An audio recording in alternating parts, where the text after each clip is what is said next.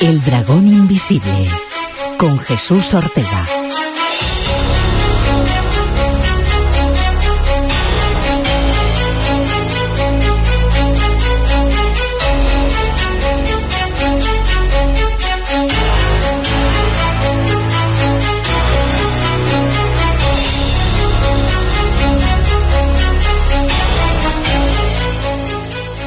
El misterio y la superstición han formado parte del poder y de la política desde hace uf, miles de años, ni se sabe, tiempos inmemoriales.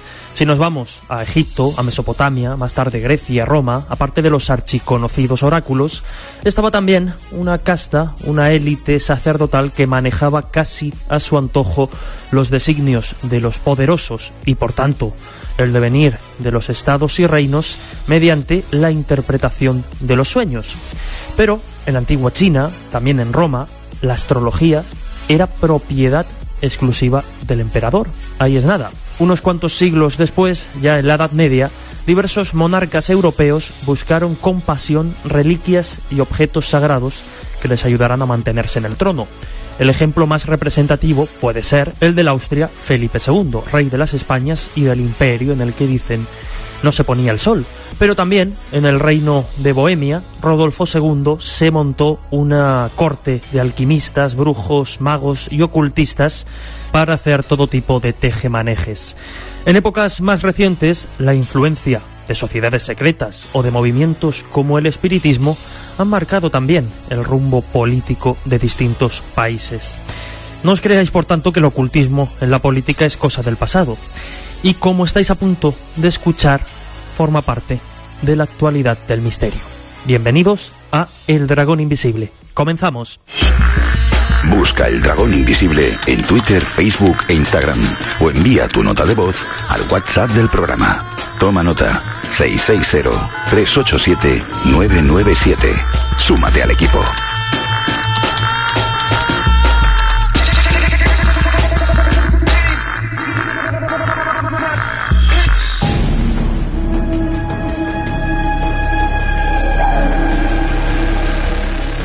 Se dice sobre el poder que quien más tiene, más quiere. Y desde los mismísimos albores de nuestra civilización hasta llegar a nuestros mismísimos días, la historia nos ha colmado de ejemplos que lo confirman. Jefes tribales valiéndose de chamanes para validar su estatus por boca de los espíritus. Reyes y emperadores dejándose guiar por la voluntad de los dioses dictada por sacerdotes. Dictadores y tiranos removiendo cielo y tierra en busca de una reliquia que los convierta en titanes. El Arturo y su Merlín, el Crowley de cualquier Churchill, el caudillo tras la espada, nazis persiguiendo el grial. ¿Qué ha quedado de aquello? ¿Siguen teniendo nuestros actuales líderes ese interés por lo oculto? Es más, ¿acaso esos hombres y mujeres en cuyas manos está el devenir de naciones y de incontables vidas humanas? ¿Acaso confían asuntos mundanos a lo sobrenatural?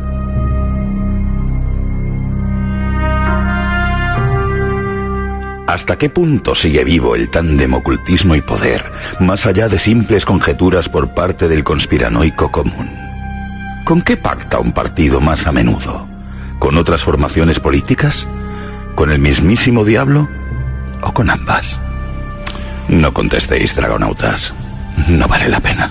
Tan solo recordad que un gran poder conlleva una gran responsabilidad.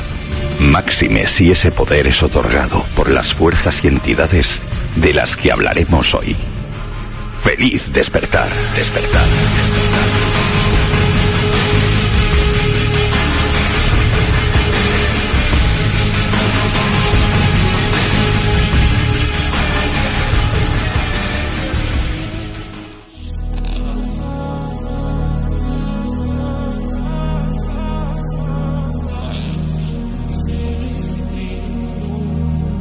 Ya lo hemos adelantado en la introducción, el ocultismo, los rituales mágicos y su vinculación con la política no es algo del pasado. A día de hoy, en pleno siglo XXI, determinadas creencias siguen muy presentes en las más altas esferas políticas. Sirva como ejemplo esto que escuchamos. Buenas tardes, licenciado Andrés Manuel López Obrador, presidente de México. Es un honor, en verdad, estar hoy con ustedes, los pueblos originarios y afromexicanos. Nos hacemos presentes y le pedimos respetuosamente para que usted nos permita hacerle un ritual de purificación para que todos sus deseos este rito de purificación lo van a llevar a cabo dos eh, sacerdotes, un sacerdote y una sacerdotisa indígenas. ¿No podemos llamarles chamanes? En verdad. O, sacerdotes. Eh, ellos se nombran sacerdotes. Sacerdotes es correcto porque están ligados a lo sagrado. Okay. Entonces, eh, en algunos contextos se les, se les nombra también como chamanes. Pero, en fin, eh, participan la señora María de Lourdes Jiménez Liera, que es médica tradicional mixteca, y el, el señor Francisco Martín eh, de Náhuatl de Veracruz, médicos tradicionales. Bueno, se llaman ellos médicos tradicionales, que es un término muy importante. Corazón de la tierra, a ti corazón del agua, a ti corazón del aire, a ti corazón del fuego.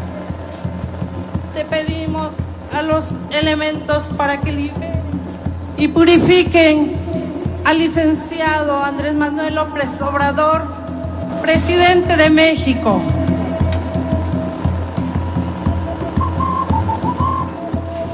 El audio pertenece a un ritual que tuvo lugar hace escasas semanas en el centro histórico de la Ciudad de México durante la toma de posesión del nuevo presidente de la República Mexicana, Andrés Manuel López Obrador. Nuestra compañera, la periodista Lourdes Gómez, lleva mucho tiempo documentando e investigando el tema en profundidad, hablando con cantidad de expertos, y el fruto de ese trabajo lo vamos a escuchar en los próximos minutos. Atentos de verdad porque os vais a sorprender, no os va a dejar indiferente. Lourdes Gómez, ¿qué tal? Bienvenida. Bien hallada, Jesús, un placer estar en el Dragón. Eh, esto que escuchábamos, eh, insisto, es de hace apenas unas semanas y sorprende, pero dibújanos un poco, tanto a mí como a los oyentes, porque yo estoy también un poco a la expectativa, qué es exactamente lo que escuchábamos o qué sucedía en esa toma de posesión. Bueno, pues ocurrió a primeros de, del último mes del año, de diciembre, en esa toma de posesión del nuevo presidente de la República Mexicana, Andrés Manuel López Obrador. Como bien decías en la introducción, lejos de que las creencias mágicas formen parte del pasado en lo que a política se refiere, eh, este ritual que tuvo lugar en el centro histórico de la Ciudad de México ante miles de personas que estaban allí congregadas y, por supuesto, a través de la televisión que se estaba emitiendo en directo, pues imaginaos el impacto que causó. Lo que ocurrió fue que cuando llegó al, Zócalo de, la Ciudad de México el presidente, eh, le estaban esperando unos indígenas, representantes de todas las comunidades indígenas de México, para llevar a cabo con él un ritual de limpieza de limpieza a través de, unos inciensos que se vieron perfectamente en televisión y lo que pretendían era limpiar a López Obrador de malas vibraciones y purificar su espíritu para que pudiera ejercer su mandato con la mejor de las suertes. Ese ritual de purificación impactó a todos los allí congregados y también eh, conllevó que aquella misma madrugada algunos representantes de las comunidades indígenas que precisamente se desplazaron hacia la Ciudad de México para presentarse, para presentarle sus respetos y su apoyo al presidente, lo que hicieron fue que de noche, en plena madrugada, en el Templo Mayor de la Ciudad de México, que era uno de los lugares más sagrados de la antigua Tenochtitlán, en torno a las 5 de la madrugada, Jesús, donde, según ellos, reside todo el poder, toda la esencia de los antiguos dioses, de las antiguas deidades del panteón mesoamericano, eh, llevaron a cabo un ritual en el cual cargaron de energía un bastón de mando que ellos entregaron a López Obrador por la mañana pero fue de madrugada cuando a solas, en pleno corazón eh, de la Ciudad de México, en el Templo Mayor, hicieron ese ritual para llenar de energía el, bastón, un bastón de mando que además es muy simbólico porque termina en, la cabeza de Quetzalcoatl eh, y por lo tanto eh, se trata de una ceremonia mágica en la que pretendían imbuir, proteger al nuevo presidente de México y que puso de manifiesto que, que, todo esto que estamos hablando hoy del ocultismo en la política está muy vivo y, y, además se practica ya no de forma escondida, ¿no? sino de cara al público. Has hablado, Lourdes, con el periodista mexicano José Gil Olmos, autor de Los Brujos del Poder, el ocultismo en la política mexicana, y nos da pues algunas claves precisamente de este reciente ritual llevado a cabo durante la toma de posesión de Andrés Manuel López Obrador. Lo escuchamos, si te parece. Andrés Manuel López Obrador, que fue el que ganó, hizo un ritual en el ombligo de México, que es el Zócalo de la Ciudad de México, en la Plaza de la Constitución, y ante miles de personas, un grupo de indígenas le realizó una limpia, ¿sí? así entre comillas, una limpia, que es con incienso, con hierbas, con rezos y con oraciones en los cuales le piden a los dioses de la antigüedad en México que protejan al presidente de la República en todas y cada una de sus iniciativas. Eso lo vimos públicamente el pasado primero de diciembre Interesante lo que nos contaba José Gil Olmos, pero si nos remontamos a comienzos del siglo XX, allá por 1910, y nos vamos a otro evento de vital importancia para, para México, como fue la Revolución Mexicana, nos encontramos que también el ocultismo tuvo, tuvo su peso ¿no? en aquel momento. Quizá más que el ocultismo, el espiritismo. Exactamente, y, esto llama mucho la atención, Jesús, porque ya no se trata de que haya determinados políticos que para mantenerse en el poder lleven a cabo rituales mágicos o, o pongan de manifiesto sus creencias esotéricas, sino que también hay determinados episodios de la historia donde este tipo de, de creencias, valga la redundancia, han jugado un papel crucial eh, en cuanto a determinados movimientos políticos, como es el caso de la Revolución Mexicana.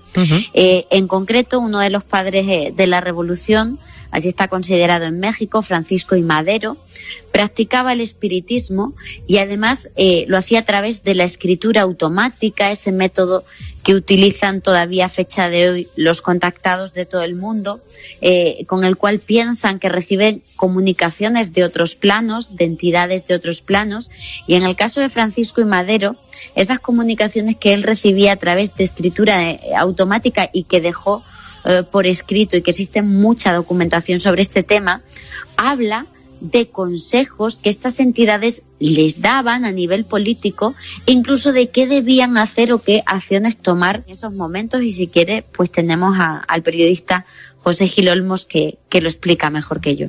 Lo escuchamos. Francisco y Madero era creyente del espiritismo que a finales del siglo XIX y principios del XX tuvo mucha incidencia en la vida política de México. De hecho, él en un libro que se llama Cartas Espíritas de Francisco de Madero, relata cómo es que durante ocho años tuvo sesiones de espiritismo y los espíritus le, le, decían qué hacer. Si hacemos un análisis comparativo de su vida política y de cómo participa en la Revolución Mexicana, pues vemos de una manera muy clara cómo es que los consejos que le daban estos espíritus, él los seguía y cómo fue transformando su propia vida. Tal y como nos comenta el periodista José Gil Olmos, autor de Los Brujos del Poder, el ocultismo en la política mexicana, es precisamente a raíz de que este presidente, antes de ser presidente, se empieza a interesar por la política, ya por 1908, cuando escribe un libro, el libro de la sucesión presidencial en 1910, que además tendría bastante importancia o bastante relevancia en esa revolución mexicana que hemos comentado y no está exenta la escritura de ese libro también de la influencia, digamos, de los espíritus. En 1908 eh, hay una carta fechada en, esa, en ese año donde se supone que es el, es el espíritu de Benito Juárez que es eh, uno de los próceres de la historia de México, donde le dice que se prepare y que haga un libro y que ese libro va a ser muy importante y se llama La sucesión presidencial de 1910. Ese libro fue fundamental, uno de los elementos que dieron pauta también a este gran movimiento que es la Revolución Mexicana. Después, ya cuando él, él es el primer presidente demócrata de México del siglo XX, cuando comienza a implementar algunas de las ideas que tenía, sobre todo de carácter educativo, de carácter social, que era em, apoyar a las clases más marginadas, sobre todo a la parte campesina, pues él eh, seguía eh, los consejos que le daban los espíritus, de tal manera que, aunque parezca un poco aventurado, el espiritismo tiene una enorme influencia en la Revolución Mexicana, que es desde hace un siglo el movimiento que marca y que sigue marcando de alguna manera eh, la, digamos, la vida nacional en México no es el único personaje de este periodo histórico de México eh, que llevó a cabo el espiritismo. Hubo otros personajes que incluso auspiciaron desde el poder a determinados videntes de aquella época, en, el caso de sanaciones, de limpias, pero el espiritismo y las sociedades espiritistas que había en México en aquellos momentos eh, estuvieron muy relacionadas con el poder y con la política y, de hecho las obras de, de Alan Kardec eh, eran muy difundidas en aquellos momentos entre los altos mandatarios de México. Una costumbre esta del ocultismo que, que como hemos visto, se ha mantenido en el tiempo y que, bueno, hablábamos de la toma de posesión de, López Obrador, pero todavía más reciente Jesús es que ha hecho una nueva ceremonia con el Tren Maya, que es uno de los proyectos más ambiciosos en cuanto a infraestructuras que López Obrador quiere llevar a cabo y ya ha hecho un nuevo ritual con todos los indígenas de Chiapas para pedir permiso a la Madre Tierra eh, para la construcción de, ese tren, con lo cual vemos que, hay ahí una línea eh, que se mantiene ¿no? a lo largo del tiempo se mantiene y entre medias pues ha habido otros mandatarios, otros eh, presidentes como el caso de Vicente Fox también en México que llegó a realizar este tipo de rituales, podríamos decir, dentro de la propia residencia oficial de Los Pinos, ¿no? Sí, según indican eh, los, eh, los estudiosos de esta materia en México, aunque él no los habría realizado directamente, sí que era conocedor de que se estaban realizando y de alguna manera lo permitía, no decía nada, especialmente la que llegó más tarde a ser su esposa, Marta Sagún, una persona de, de, la clase alta de México que estaba muy metida en la política, con una educación católica eh, muy marcada, incluso llegó a ostentar algún cargo en los legionarios de Cristo, allí en México, pero a raíz de que ella va ascendiendo en el poder y, conoce a Vicente Fox e inicia una relación con él, todas sus creencias esotéricas se recrudecen, acude a muchísimos videntes y realiza rituales, porque ella se va a vivir con Vicente Fox a la residencia oficial del presidente en México, la residencia oficial de Los Pinos, eh, ella quería a toda costa casarse con Fox y lo logró, según cuentan, a través de unos rituales que, que si quieres escuchamos a José Gil Olmos porque llama mucho la atención cómo llevó a cabo ese ritual. Desde luego. Ella tenía a, un brujo que después resultaba que era un santero, que le pedía su mayor deseo. Y su mayor deseo era casarse con Vicente Fox este, para tener como una catapulta hacia su propio proyecto. Ella quería ser la primera presidenta de México, la primera mujer presidenta de, este país.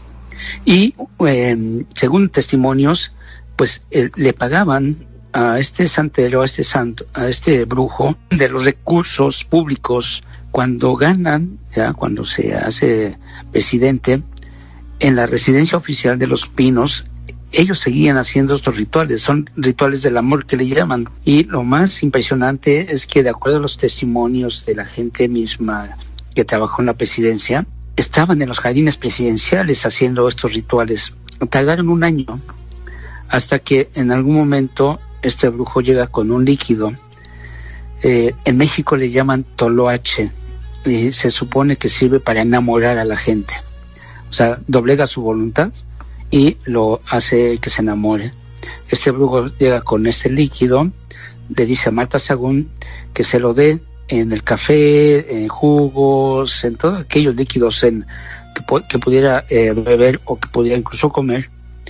Y así lo hace. Eh, cuando yo pregunté al equipo cercano, tanto de Marta Sagún como de Vicente Fox, que cómo es que se lo daba, decía que se lo daban en eventos públicos y cuando la Guardia Presidencial en México, que se llama el Estado Mayor Presidencial, que es parte del ejército, que está al cuidado del presidente, le decía a Marta Sagún que qué era lo que le estaba dando, ella de una manera muy suspicaz decía que eran las vitaminas del presidente.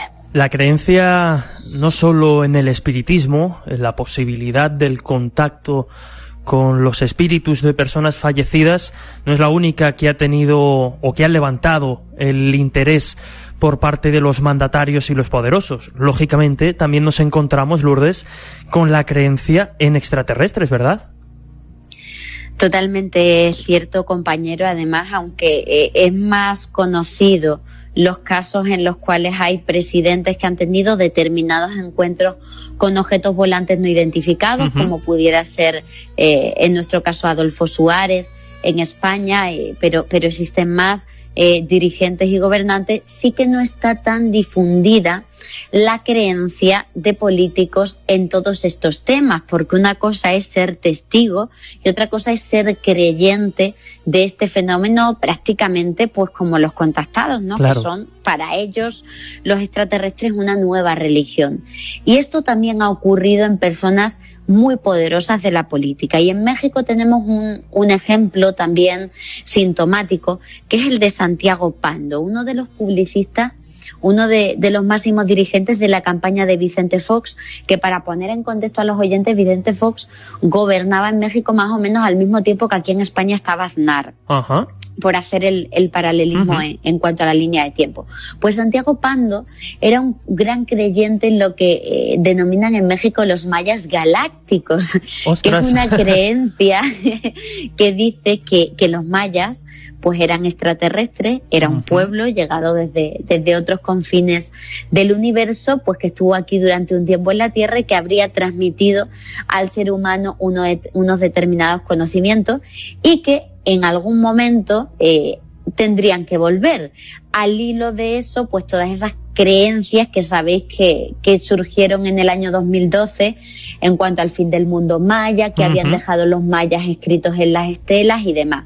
Pues el máximo publicista de Vicente Fox creía en todo esto, y de hecho llevó a cabo rituales relacionados con los mayas galácticos, con estas creencias difundidas eh, por la astroarqueología de Erich von Daniken y llevó incluso a cabo rituales precisamente en el Zócalo de México, al mismo tiempo que Vicente Fox estaba realizando mítines, pues él estaba en otros puntos haciendo estos rituales pidiendo ayuda a los mayas galácticos en los que él creía. Si bien no eh, de manera tan pública como lo ha hecho López Obrador, sí que los estaba llevando a cabo pues para dar fuerza a la campaña y que Vicente Fox pudiera ganar. Pero has hablado también, Lourdes, con el periodista y ufólogo mexicano Johanan Díaz, compañero también de Insólita Experiencia, esa web donde todos los dragonautas pues, pueden buscar información y actualidad del misterio que nos da algunos datos interesantes precisamente sobre la creencia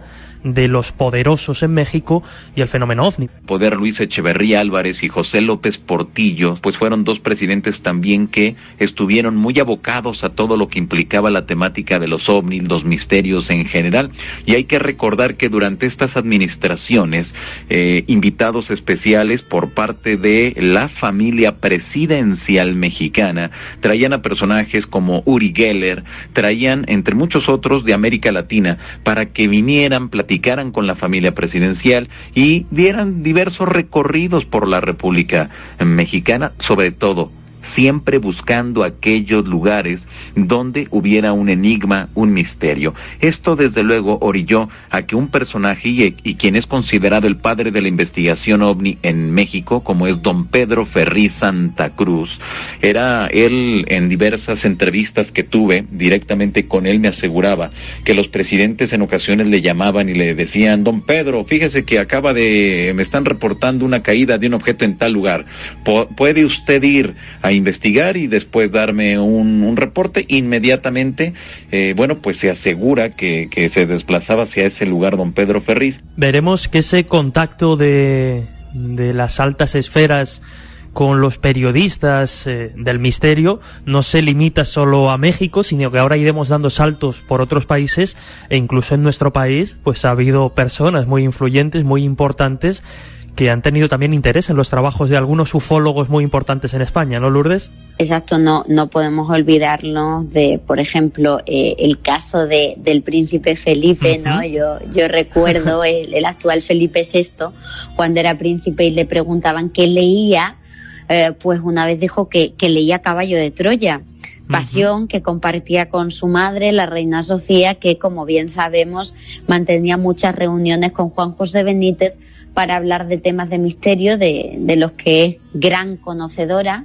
Incluso tiene una piedra de Ica, eh, que también le trajo eh, eh, Juan José Benítez de, de, Perú.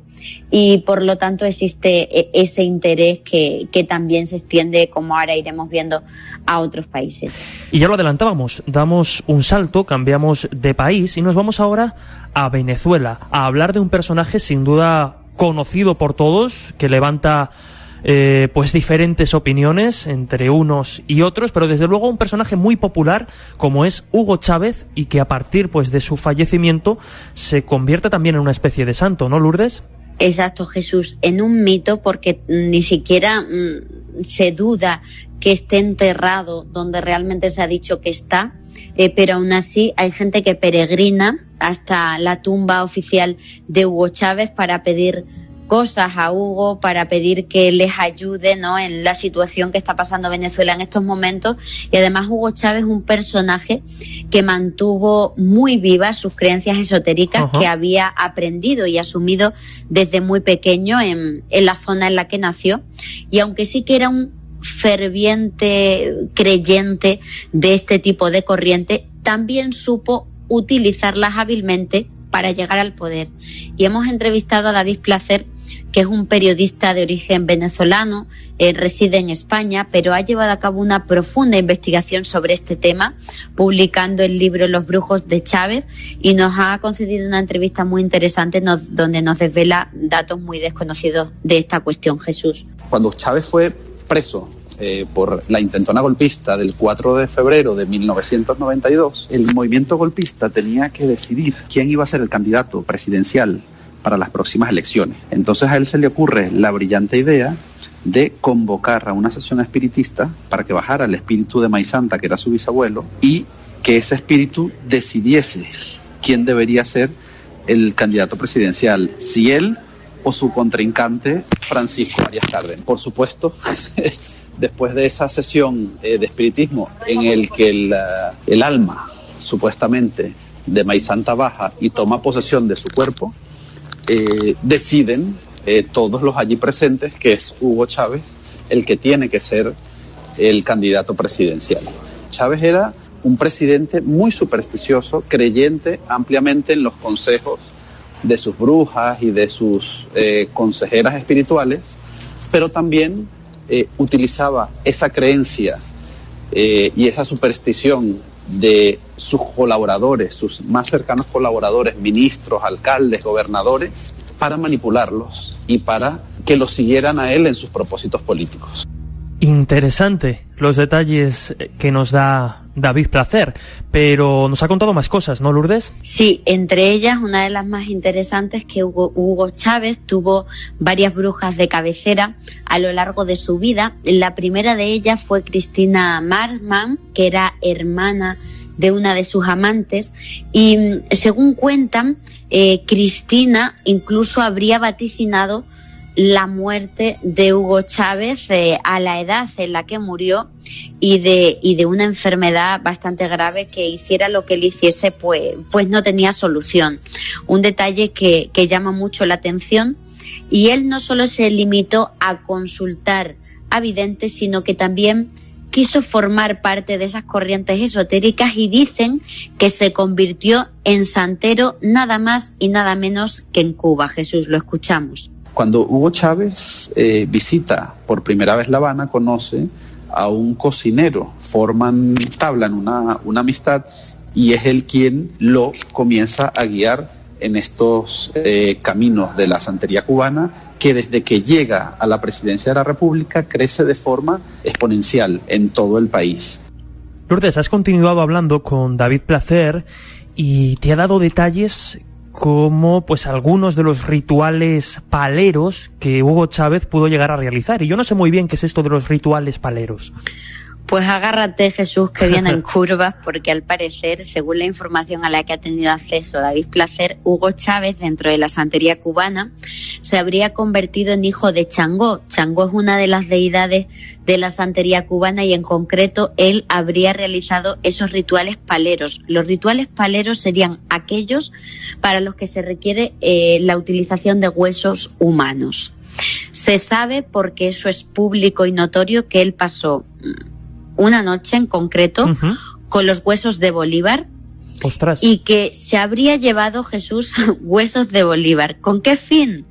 Públicamente no se dijo, pero si atamos cabos, pues podemos llegar a la conclusión de que hizo con ellos rituales quizá para mantenerse en el poder. Y esa costumbre, iniciada por Hugo Chávez, eh, se ha convertido en una especie de virus que ha inundado a toda Venezuela y nos lo cuenta David Placer que en Venezuela se da también un fenómeno curioso que nunca se había visto antes de la llegada del chavismo y es los rituales con huesos de difuntos, con huesos de muertos. Eh, por ejemplo, en el Cementerio General del Sur, el más grande de Caracas y de toda Venezuela, ocurren bueno, episodios realmente espantosos con las tumbas ¿no? de, los, de los muertos que allí descansan.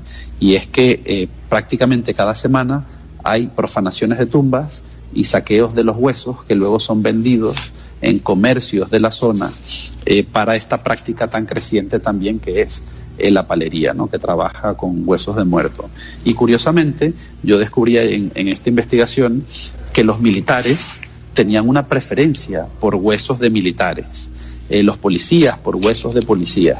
Y curiosamente, en los últimos años han desaparecido los huesos de tres expresidentes de Venezuela. uno guardaba eh, muchas similitudes con Hugo Chávez, el último dictador eh, del, siglo XIX, eh, y su mujer, Misia Jacinta, los dos.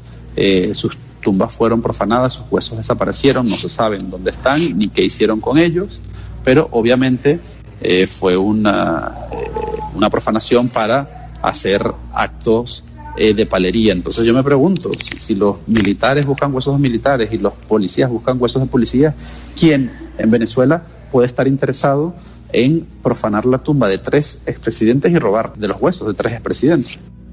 Yo imagino que los oyentes se estarán quedando tan, tan sorprendidos como, como yo mismo descubriendo este tipo de prácticas. Pero hay un detalle bastante desconocido y que además es importante señalar y es que el gobierno venezolano se llenó de santeros cubanos que fueron usados, una vuelta de tuerca más, que fueron usados por Fidel Castro para el espionaje. Nos lo cuenta David Placer, periodista y autor de Los Brujos de Chávez. Es el propio exministro de la Defensa y amigo personal e íntimo eh, de Hugo Chávez, Isaías Baduel.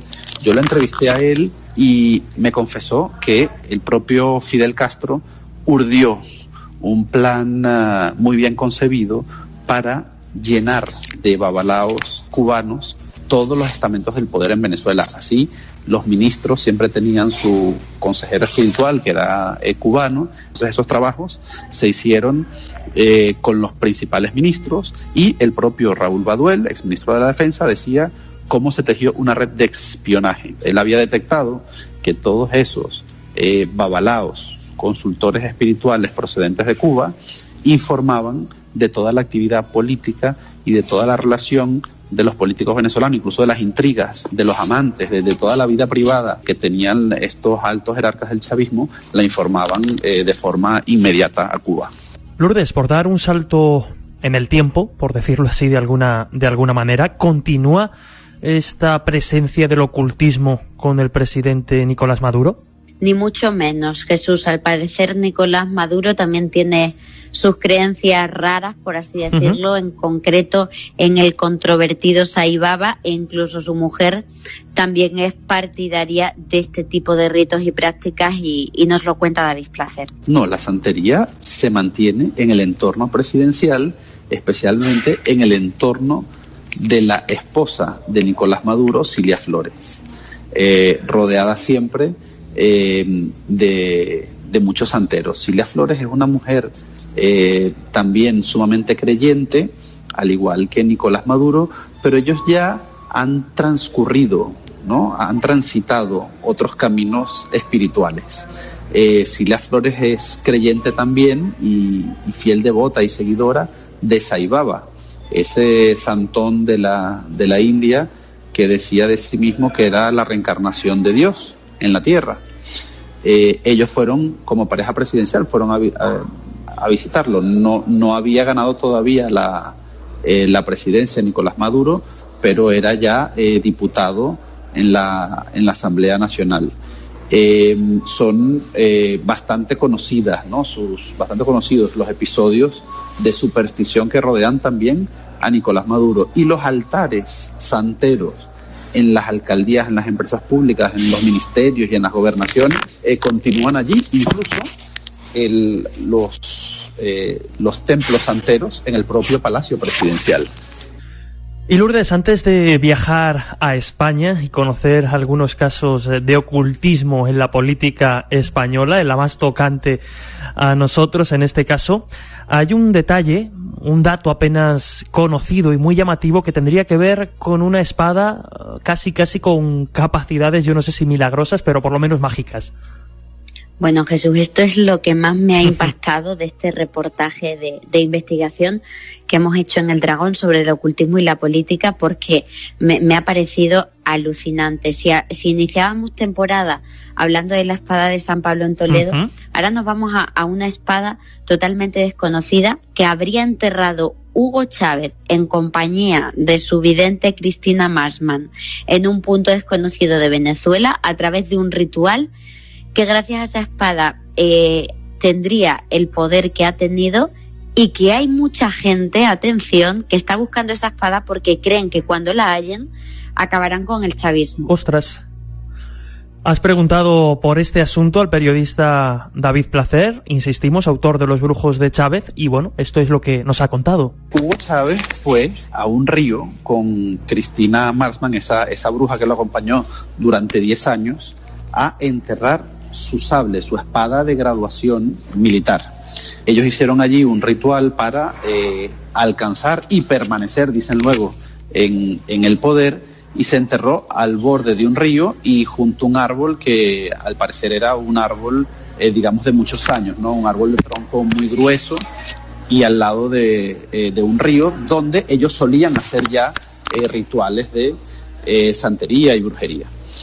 Creen entonces, a partir de, eh, digamos, de la revelación de este episodio, creen muchos políticos en Venezuela, eh, no solo chavistas, sino también eh, opositores, que allí puede residir la fuerza de Hugo Chávez y que para destruir definitivamente al chavismo tendrían que desenterrar esa espada y destruir ese ritual. Hay gente, pero muchísima gente que me ha contactado para conocer el lugar exacto eh, donde se realizó ese ritual, para, para desenterrar la espada y destruir ese ritual. Pero la verdad es que yo lo desconozco, se lo he dicho a todos, hasta me han llamado pastores evangélicos de Estados Unidos relacionados con un exalcalde que está allí eh, residenciado en, en Miami. Eh, y yo les he dicho a todos que yo no sé el lugar, pero sí es cierto que hay mucha gente investigando y creo que uno de esos grupos está eh, cerca de, llegar con éxito a, descubrir ese lugar. Están mucha gente trabajando en ello y sobre todo políticos opositores y gente que creen estas cosas en la oposición. Eh, dicen que la batalla que se libra con el chavismo no solo es política, sino también tiene que ser espiritual y que es para ganar esta batalla es básico desenterrar y deshacer ese ritual. Pues con esto hacemos una breve pausa y continuamos enseguida en el Dragón Invisible y nos vamos a nuestro país, a España, a conocer las creencias y las prácticas mágicas y ocultistas que han realizado algunos de los políticos más conocidos. Continuamos enseguida. No podemos explicarlo todo, pero tampoco dejar de hacernos preguntas. En Radio Castilla-La Mancha, El Dragón Invisible, con Jesús Ortega.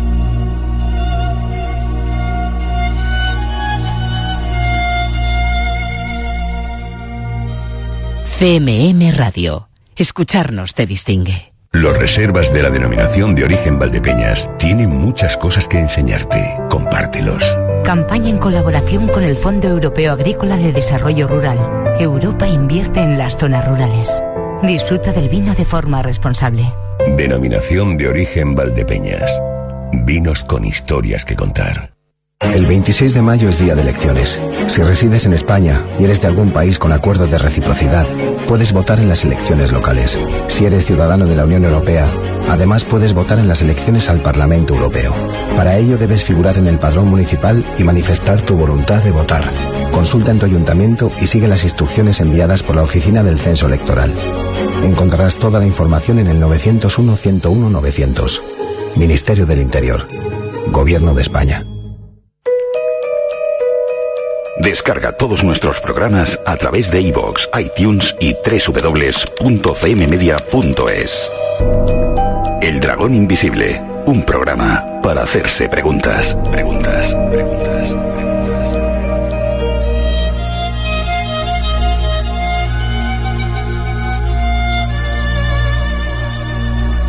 Continuamos en El Dragón Invisible en Radio Castilla-La Mancha, en esta ocasión con un reportaje de investigación de nuestra compañera, la periodista Lourdes Gómez, sobre el ocultismo y la política actual. Hemos hecho un viaje por diferentes países, por México, por Venezuela, y es el turno de llegar al nuestro, de llegar a España. ¿Qué pasa en España, Lourdes?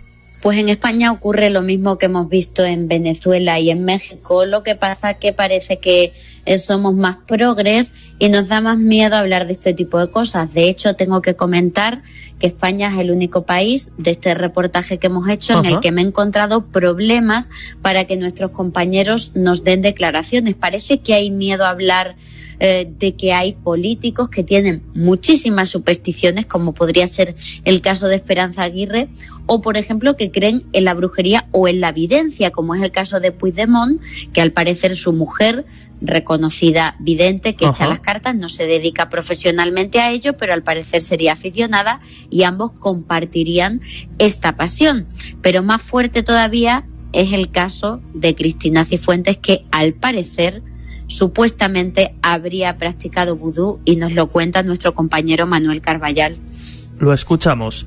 La expresidenta de la Comunidad de Madrid y llamada a ser en el futuro candidata a la presidencia de España por el Partido Popular era una de las de los personajes que estaba en, cabeza de, lista en todas las encuestas eh, cuando Cristina Cifuentes tuvo que abandonar la presidencia de, del Partido Popular madrileño y del Congreso fue por eh, un vídeo eh, de un robo que había realizado años antes en, unos grandes almacenes. Cuando se publicó ese vídeo, eh, se mencionaba de pasada que dicho vídeo era solo una de, uno de los proyectiles de las balas que tenían preparados para defenestrar a la presidenta de la Comunidad de Madrid pero había más. Y los rumores mencionaban unas fotografías de unos fetiches de vudú que se encontrarían en un cajón del despacho de la presidenta en la Comunidad de Madrid.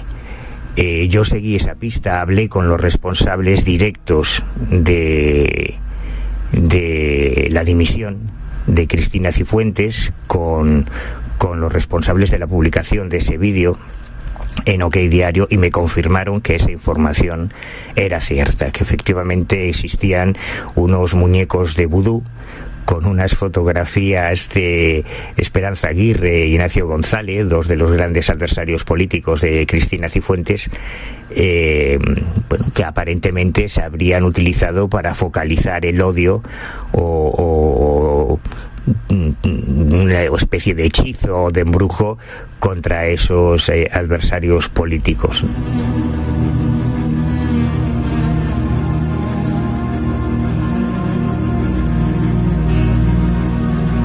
Pues ahí quedan las palabras de el compañero Manuel Carballal, del investigador Manuel Carballal. No, no, desde luego es llamativo. Eh, hemos comentado también antes, Lourdes, ¿verdad? Pues el interés dentro de la monarquía, concretamente de la reina Sofía, por este tipo de cuestiones y sus reuniones y conversaciones con el ufólogo y el periodista Juan José Benítez.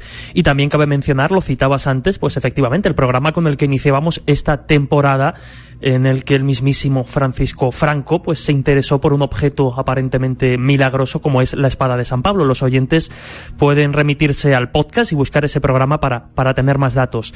Pero hay un detalle curioso dentro de esto del ocultismo y la política y es que parece que su interés o su fuerza aumenta cuando de por medio nos encontramos eh, con guerras, ¿no? Con situaciones bélicas que por desgracia pues aún hay muchos países que están viviendo estas trágicas situaciones, como es Colombia. Efectivamente, allí está ocurriendo y en el contexto de, de esa guerra eh, de guerrillas pues también se recrudecen este tipo de episodios esotéricos Hemos hablado con nuestro compañero, el periodista eh, Juan Jesús Vallejo, que dirige el programa de radio a medianoche en Caracol Radio allá en Colombia, y esto es lo que nos ha contado de esta cuestión.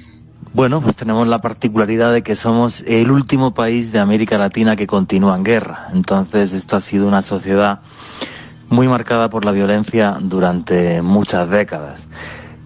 Eso hizo que la brujería permeara y esté en absolutamente todas las clases sociales, desde las élites del país, eh, ni te cuento en la guerra, dentro de paramilitares, guerrilleros, militares, em, y es parte de la vida cotidiana de este país. Si nos vamos a, la guerra, bueno, pues tenemos el tema de los famosos rezados, paramilitares, eh, militares o guerrilleros que van a brujos, que los rezan, algunos rituales duran incluso varios días, tres días, por ejemplo. Me comentan muchas veces en una región muy conocida del país que es el Meta, donde están algunas de las brujas más famosas de Colombia.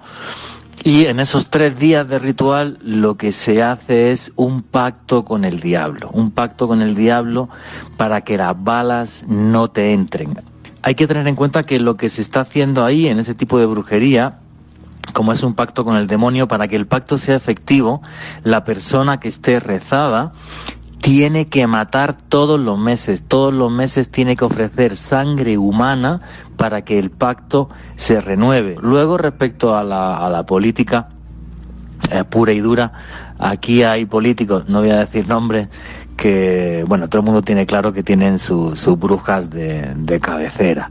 Em, una de las cosas que se utiliza mucho aquí, por ejemplo, por políticos es pagar a brujos para que no llueva, estamos en un país tropical, llueve mucho, pagar a brujos para que no llueva cuando eh, hacen mítines. Y luego, a título de curiosidad, y lo puedes ver también en las noticias, eh, el mismísimo expresidente Santos hace, hace unas semanas comentó tranquilamente en prensa que en una operación muy importante que había eh, contra la guerrilla, contra la FARC, eh, bueno, pues una amiga bruja le comentó que, que, dejase las tropas donde estaban, que iban a coger a un guerrillero muy conocido, dejó las tropas y ese guerrillero cayó en manos del ejército.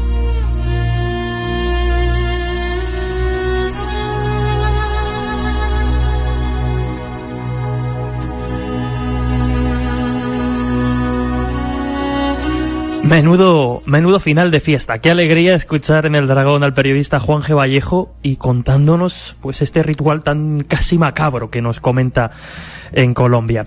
Lourdes, no queda tiempo para mucho más. Ya sabes que los minutos en el Dragón son limitados y me gustaría, sin más, pues darte las gracias y la enhorabuena por este reportaje que nos has preparado en exclusiva para el Dragón. Muchísimas gracias, de verdad. Gracias a ti, Jesús, por permitirnos apostar por un tema que considero tan interesante y muchísimas gracias a todos los entrevistados por habernos regalado su tiempo y su profesionalidad y espero que haya sido del interés de los oyentes. Desde luego, pues agradecer, como dices también, la participación de todo este elenco de, de, periodistas y compañeros que han dado forma a este programa que ya despedimos. Lourdes, te escuchamos próximamente, tanto en la tertulia mensual del dragón como en los próximos temas que ya nos estás preparando. Gracias, de verdad. Hasta la próxima. Hasta la próxima.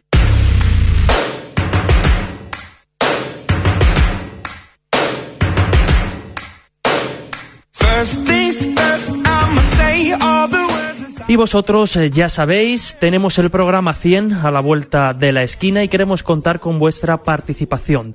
¿Qué significa para vosotros el dragón invisible? ¿Cuál ha sido vuestro programa favorito? ¿Qué tema no hemos abordado todavía que os resulta interesante y nos tenemos que apuntar en la lista? Pues ya sabéis que tenéis a vuestra disposición las diferentes redes sociales en Twitter arroba dragón-cmm, en Facebook nuestra página oficial El Dragón Invisible y sobre todo el número del programa al que podéis enviar mensajes de texto notas de voz. Tomad nota. 660 387 997 660 387-997. Ese es el número del dragón al que podéis enviar ya vuestras notas de voz para participar en este programa pues tan especial que es el número 100. Habrá sorteos, lo aviso, para quien esté dudando si participar o no, animaos porque no cuesta nada y encima os podéis llevar algunos regalos bastante interesantes. Sin más, como cada semana nos despedimos con el deseo de que hayáis disfrutado y hayáis aprendido con esta investigación súper interesante de nuestra compañera Lourdes Gómez. Hasta dentro de siete días aquí en El Dragón Invisible en Radio Castilla-La Mancha. Un fuerte abrazo.